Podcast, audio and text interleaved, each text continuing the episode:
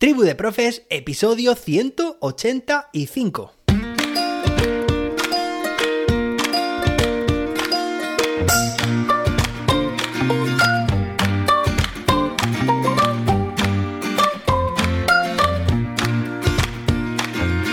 Hoy es viernes, día 30 de septiembre de 2022. Estamos muy contentos por varios motivos. Estamos terminando ya la semana, terminamos el mes, seguro que, has cobrado también, bueno, espero al menos.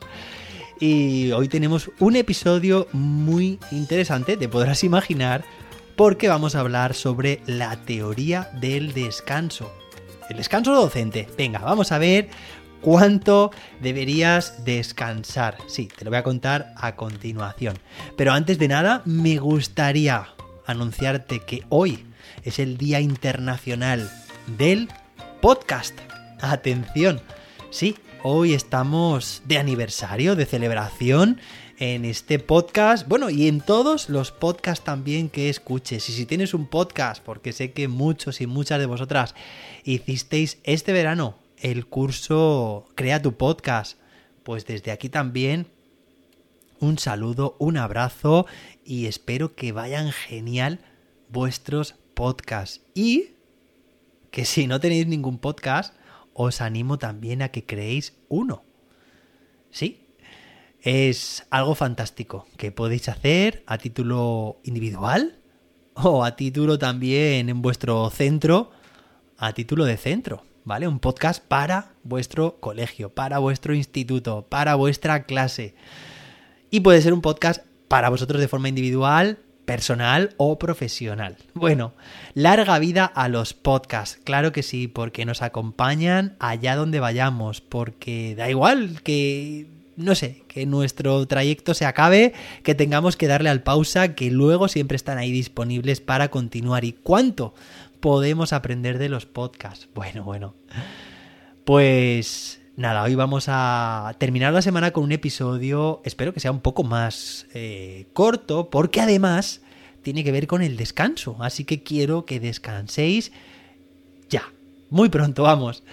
Mirad, eh, no sé si se llama así, pero lo escuché hace poco y es algo que me encanta, que yo llevo siguiendo ya desde hace mucho tiempo y que por tanto, como me funciona bien, también me gustaría compartirlo con vosotros y con vosotras.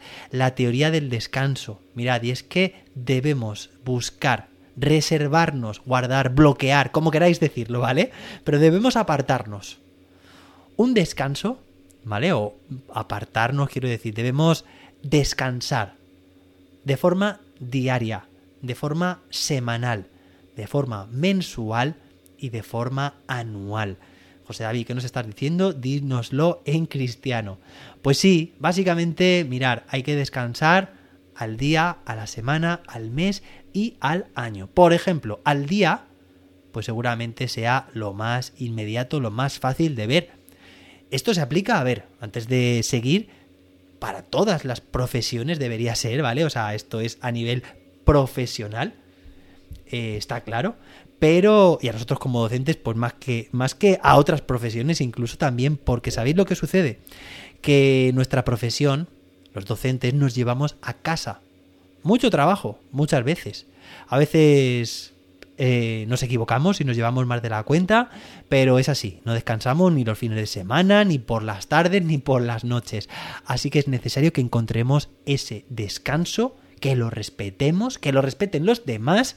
Y esta teoría nos puede ayudar a conseguirlo. Mirad, estamos con el descanso diario. Sí, todo el mundo debe dormir pues las 7 u 8 horas, ¿vale? Bueno, los adultos quizás nos quedemos en 7 o a veces parece que con 6 también tenemos suficiente.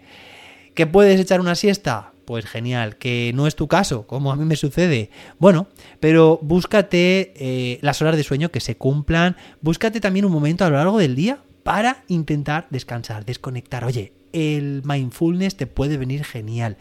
Eh, mi, no sé si ya es, el, sí, mi teléfono, mi iPhone, mi, mi, mi reloj también, me indica a eso de las ocho y media que me tome un descanso.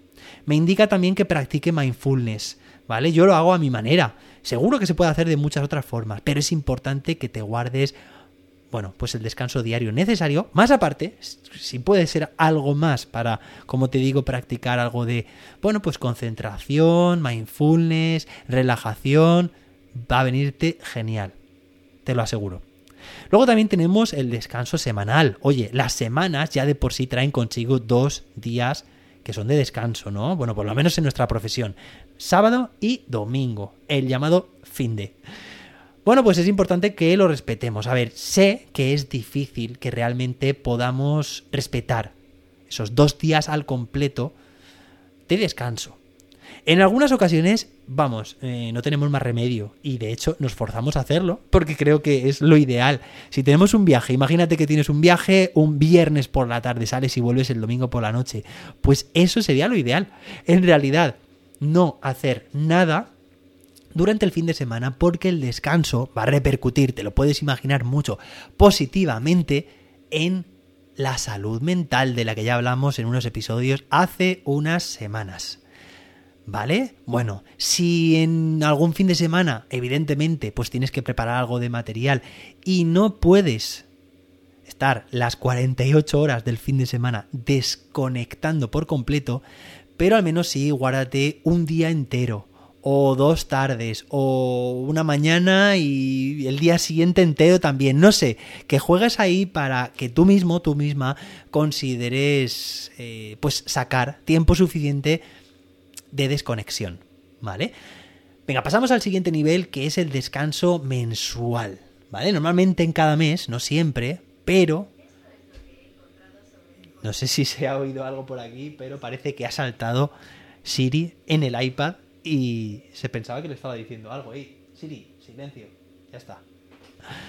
Bueno, lo que tienen las cosas del, entre comillas, directo. Descanso mensual también se refiere a que, bueno, que algunos meses tienen algún día festivo, ¿no? Pero, pero no, no siempre es así y cada mes lo tiene también, pues, en un momento diferente. Entonces, sería interesante que te guardaras un descanso eh, aparte. Un descanso, por ejemplo, podría ser el último miércoles de cada mes, o el último viernes de cada mes, o el primer lunes de cada mes.